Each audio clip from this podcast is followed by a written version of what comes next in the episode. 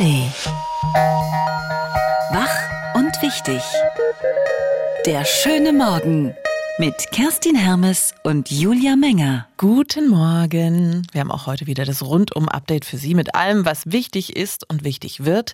Wir sprechen unter anderem über die 17 Milliarden Euro, die SPD, Grüne und FDP zusammen einsparen und woanders finden wollen. Sie haben sich geeinigt. Heißt das auch in der Ampelkoalition ist alles wieder gut? Und was sagt eigentlich die Opposition dazu?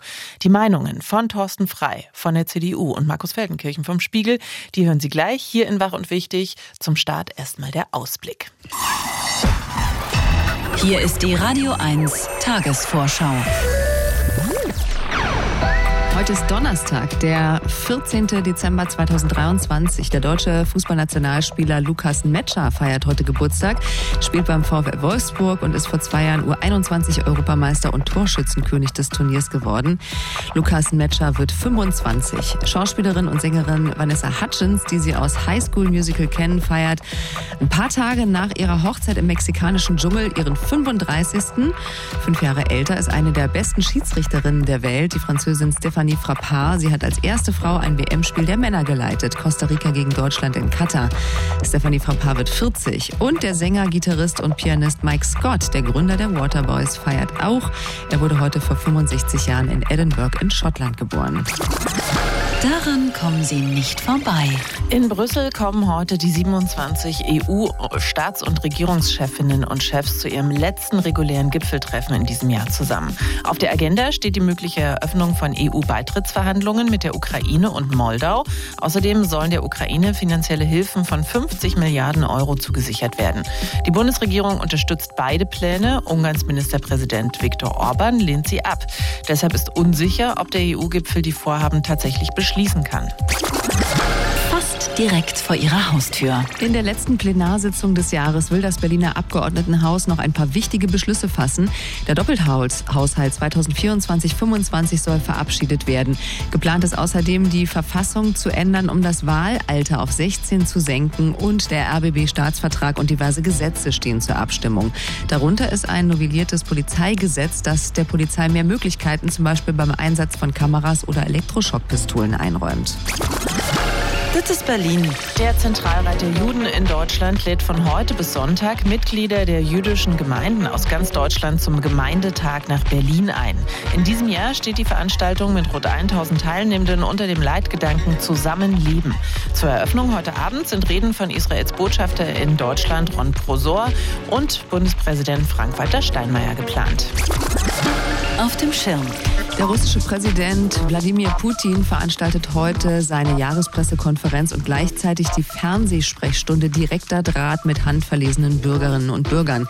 Drei Monate vor der Präsidentenwahl am 17. März hat der Kreml die beiden Formate als Mischform angesetzt. Erstmals seit Kriegsbeginn beantwortet Putin bei der Pressekonferenz Fragen internationaler Journalisten. Bei der Bürgerfragerunde äußert er sich stundenlang live im Fernsehen zu Problemen in Russland.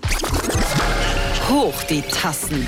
Der Kurznachrichtendienst Threads des Facebook-Konzerns Meta soll heute auch in der EU an den Start gehen. Der Dienst ist eine Alternative zu Elon Musks Online-Plattform X, ehemals Twitter.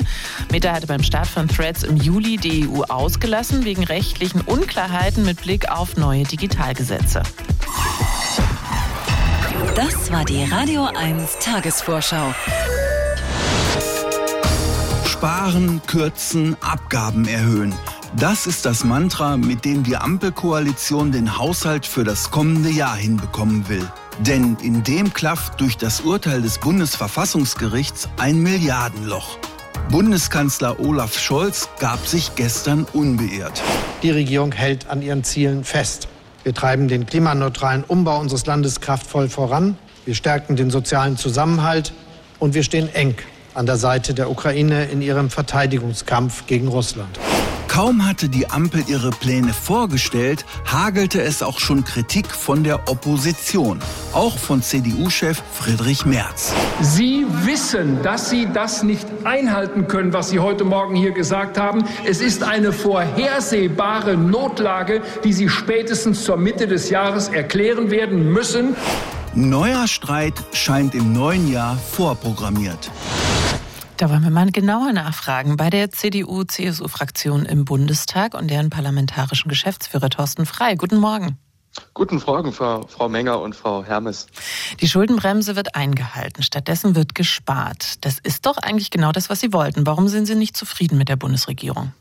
Naja, zunächst einmal ist es so, dass vier Wochen nach dem Urteil des Bundesverfassungsgerichts jedenfalls mal auf dem Tisch liegt, wie die Bundesregierung sich eine Lösung vorstellt. Aber auf der anderen Seite kann ich keine großen Sparanstrengungen erkennen. Ich kann auch keine großen Linien in das nächste Jahr erkennen, sondern es werden vor allen Dingen Abgaben und Steuern erhöht, also die Einnahmenseite bedacht und wenig strukturell auf der Ausgabenseite verändert. Ähm, Sie selbst haben es aber doch ähnlich gemacht. Zum Ende der Ära Merkel gab es 27 Sonder-, Zweck- und Treuhandvermögen des Bundes, von denen die allermeisten unter Unionsregierungen entstanden sind. Trotzdem haben Sie wichtige Investitionen versäumt. Wo würden Sie denn jetzt den Rotstift ansetzen? Also der Rotstift darf selbstverständlich nicht bei den Investitionen angesetzt werden, sondern der muss im konsumtiven Bereich ansetzen. Wir haben ja ein Einsparvolumen insgesamt, das hat der Bundesfinanzminister so gesagt, von etwa 17 Milliarden Euro bei einem Gesamthaushaltsvolumen von etwa 470 Milliarden Euro. Das heißt, das ist kein Ding der Unmöglichkeit, sondern das kann man tatsächlich schaffen. Und wenn Sie jetzt mal schauen, wo Einsparungen in Anführungszeichen erreicht wurden, dann waren das vor allen Dingen Erwartungen, etwa eine bessere Arbeitsmarktintegration im Bereich der Syrer. Aber auf der anderen Seite werden die Mittel für die Arbeitsmarktmaßnahmen, für Qualifizierungen dergleichen im Haushalt für das nächste Jahr gekürzt. Also das passt irgendwie nicht so richtig zusammen. Das ist eine Erwartung, ein Wunsch, den ich teile, aber dafür müsste man dann auch etwas tun, wenn man die Haushaltsansätze ändern will. Es werden aber auch Ideen von Ihnen quasi in die Tat umgesetzt. Also ein Punkt ist ja zum Beispiel, dass der CO2-Preis steigen soll von 15 auf 45 Euro. Genau das, was die letzte Bundesregierung, die Sie angeführt haben, beschlossen hat. Ähm, das müsste Ihnen doch entgegenkommen. Ja, natürlich ähm, ist es so. Also zunächst einmal wird es die Verbraucher treffen, wenn der CO2-Preis um 15 Euro steigt, dann wird es beispielsweise an der Tankstelle zu Mehrausgaben von viereinhalb Cent pro Liter führen. Aber auf der anderen Seite ist es so, wir halten die CO2-Bepreisung für das richtige Mittel der Wahl, wenn es um CO2-Einsparungen geht.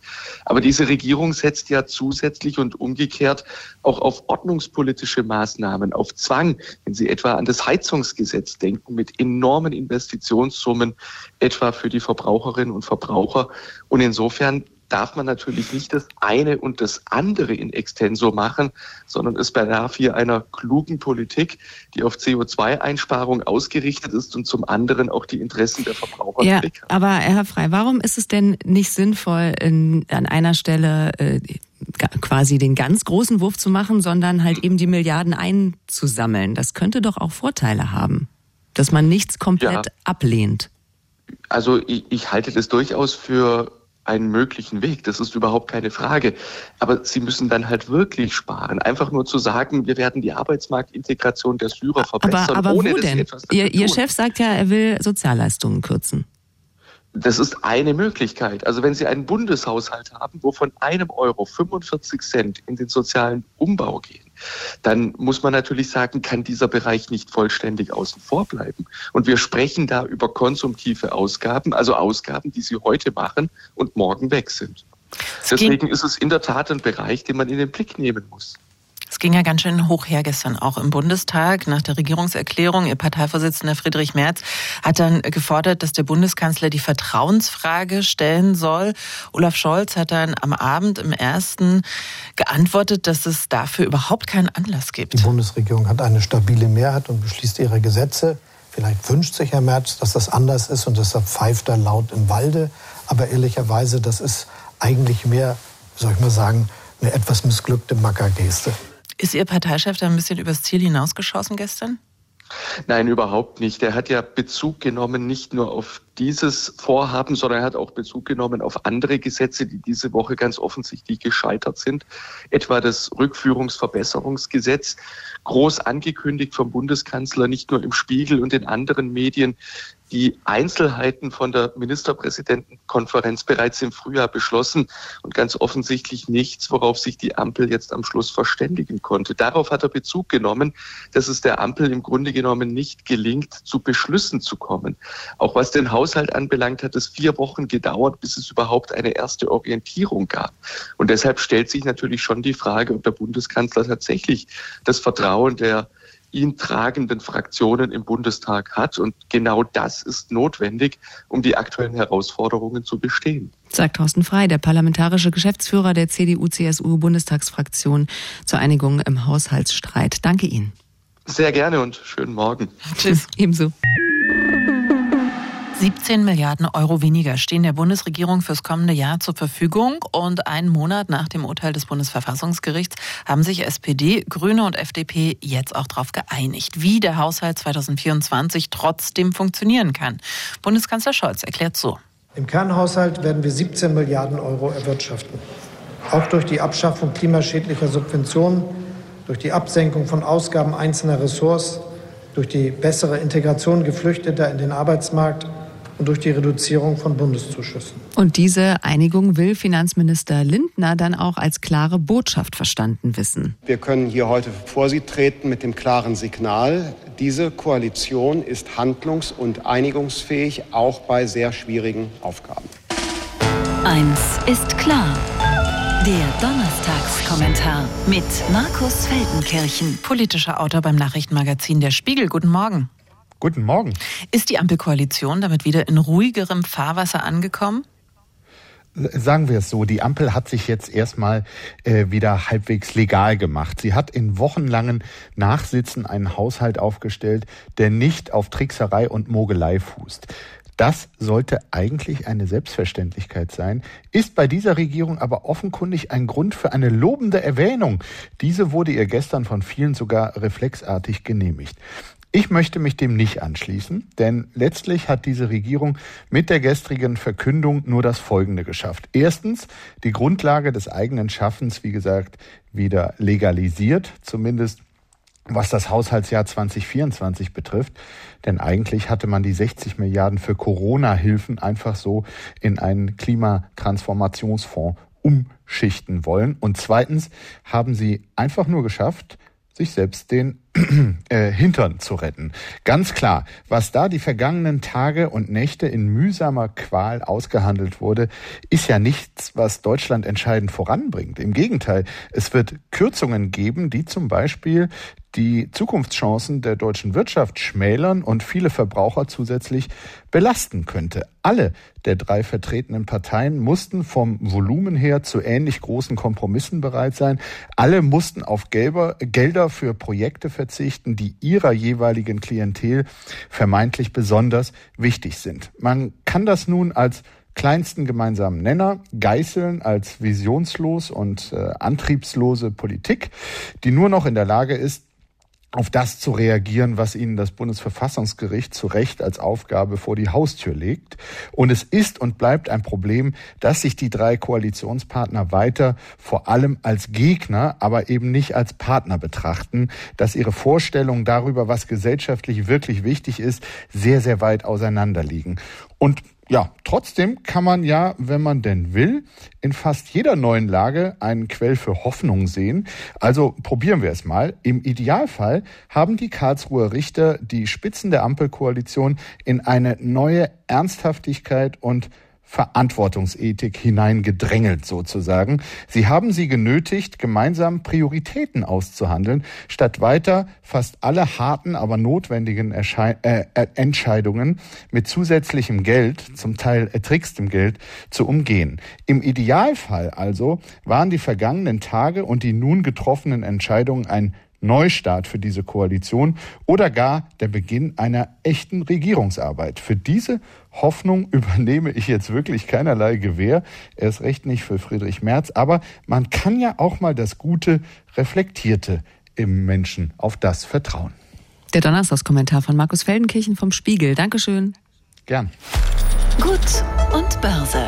Wirtschaft auf Radio 1 mit Nikolas Liefen. Zum letzten Mal in diesem Jahr in dieser Konstellation mit uns, Herr Liefen. Ui. Guten Morgen. da höre ich den Urlaub winken.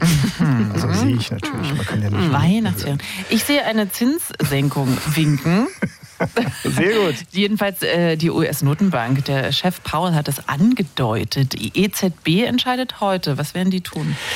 Also erstmal muss man sagen, was haben die Märkte gestern Abend ähm, gefeiert? Weil äh, Herr Paul hat immer und immer wieder gesagt, ja, mit der Inflation, vielleicht kommt die wieder und Zinssenkung sehe ich alles nicht und so weiter. Und die Märkte haben immer gesagt, wir glauben dir das alles nicht, äh, Jerome, das wird trotzdem irgendwie kommen. Gestern Abend hat er einfach gesagt, ja, Zinsen bleiben erstmal auf dem Niveau, wie wir es haben, aber im kommenden Jahr bis zu drei Zinssenkungen. So, und jetzt können Sie an die Märkte gucken. Die haben gefeiert, weil klar, Zinssenkung, billigeres Geld ist für die Unternehmen gut, sie können gut investieren.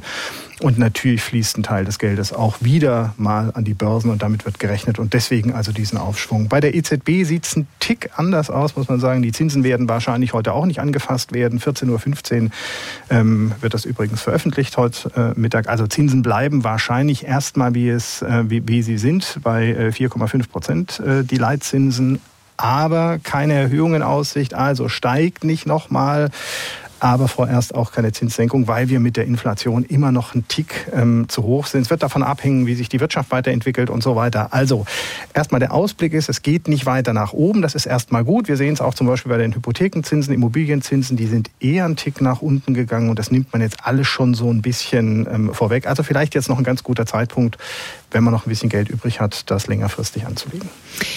Herr Liefen, die Klimakonferenz hat die Abkehr von fossilen Energieträgern ähm, beschlossen, also nicht den, den Ausstieg, die Abkehr, so wird es formuliert. Wie abhängig ist die Welt denn eigentlich noch von Öl, Gas und Co.? Also ist diese Abkehr überhaupt realistisch?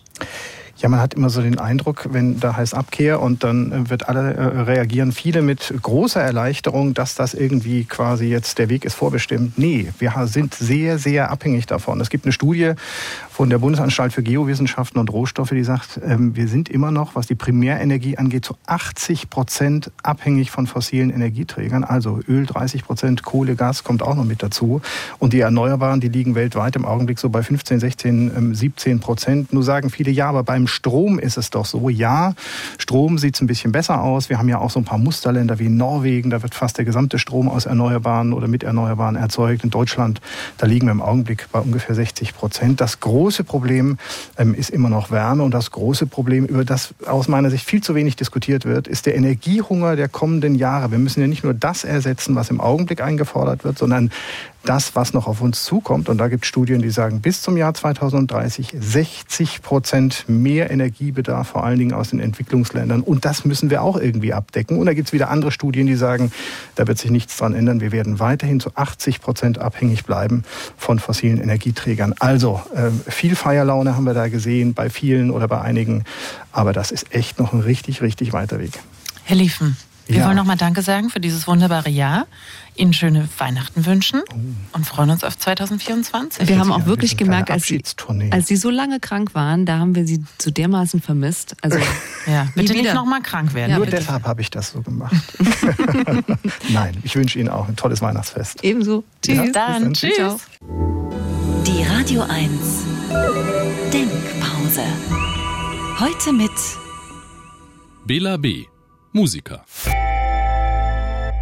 Humor ist eine extrem wichtige Komponente unseres Lebens. Es gibt keine Tragik ohne Humor und keinen Humor ohne Tragik. Ende der Denkpause. Und Bela B. hat heute Geburtstag. 61 Jahre wird er alt. Weise ist er scheinbar schon. Bis morgen. Wach und wichtig. Der schöne Morgen. Montag bis Freitag immer ab 9. Mehr Radio 1 auf radio1.de und in der Radio 1 App.